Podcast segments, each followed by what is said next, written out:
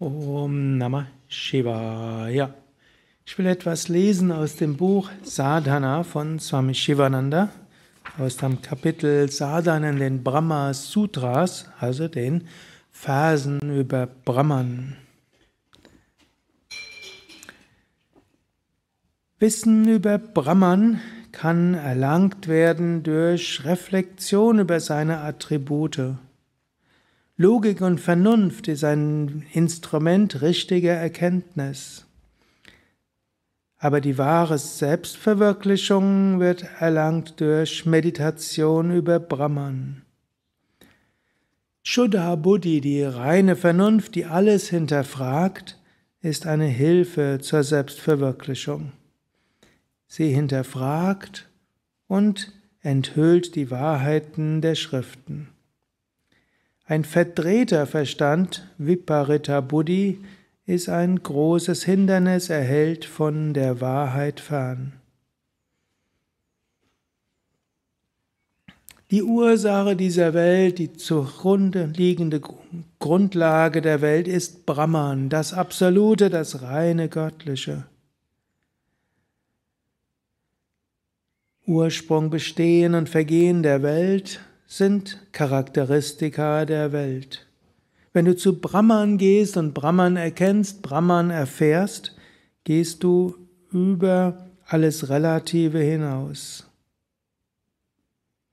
Satyam Jnanam Anantam Brahma. Dieses höchste Brahman ist die höchste Wahrheit. Brahman ist das reine Wissen, die Unendlichkeit. Mit dem Verstand kannst du dich lösen vom Relativen, von Emotionen, Gefühlen, Identifikationen und falschen Vorstellungen. Aber durch Meditation gelangst du zur Intuition und die Intuition führt dich zur Verwirklichung.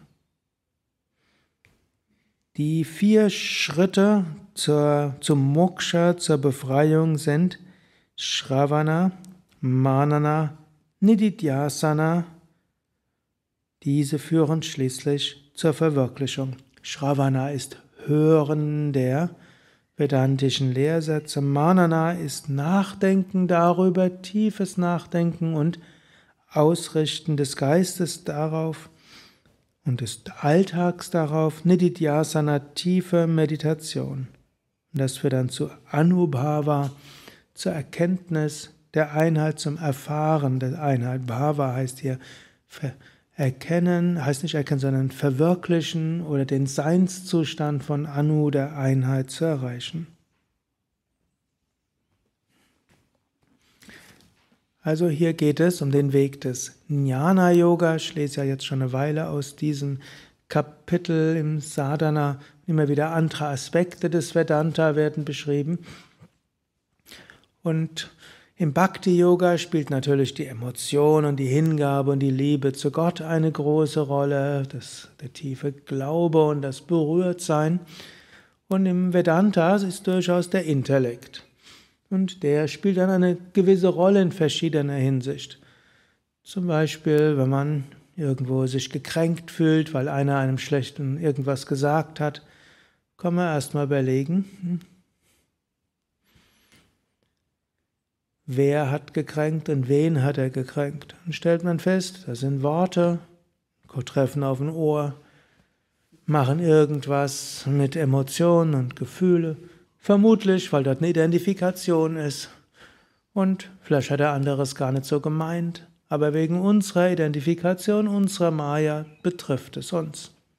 Wenn wir das feststellen, können wir uns davon lösen und sagen, ich bin das unsterbliche Selbst. Unsterbliche Selbst ist ja auch im anderen, das unsterbliche Selbst dort, eins mit dem unsterblichen Selbst dort. Und die eine Manifestation hat irgendwas gemacht mit der anderen Manifestation. Oder wenn wir Ängste haben, können wir auch fragen, wer hat Angst? Warum hat er Angst? Geist hat Angst, Psyche hat Angst. Warum? Weil, weil wir uns identifizieren, oft auch auf falschen Vorstellungen. Die meisten Ängste beruf, beruhen ja auf irgendwelchen Zukunftsszenarien, die eintreten können oder auch nicht, Einbildungen. Kann ja auch hilfreich sein, dass man sich darauf vorbereitet, aber wir müssen uns nicht damit identifizieren. Wir können auch sagen, Kränkungen und Ängste und so weiter sind evolutionsbedingte Manifestationen der Psyche, mögen ihren Sinn haben, manchmal auch nicht. Wir können überlegen, handeln wir danach, aber ich bin das unsterbliche Selbst. Im Grunde können wir auch sagen, es wie, wie Ängste sind wie ein Wecker, der einen aufwacht. Müssen wir deshalb den Wecker zertrümmern oder anderes machen, wenn der Wecker da ist? Müssen wir uns Sorgen machen und so weiter? Nimm es zur Kenntnis. Ein Wecker klingelt manchmal zur falschen Zeit, zum Beispiel mitten in der Meditation, passiert hier ab und zu mal. Muss man deshalb schimpfen mit dem armen Wecker oder dem armen Menschen, dem das furchtbar peinlich ist? Wir sind das unsterbliche Selbst und alles andere läuft an der Oberfläche ab. Und wenn wir das irgendwo so ein bisschen intellektuell erkannt haben, kommt das nächste, wir erfahren es durch Meditation und wir verwirklichen es.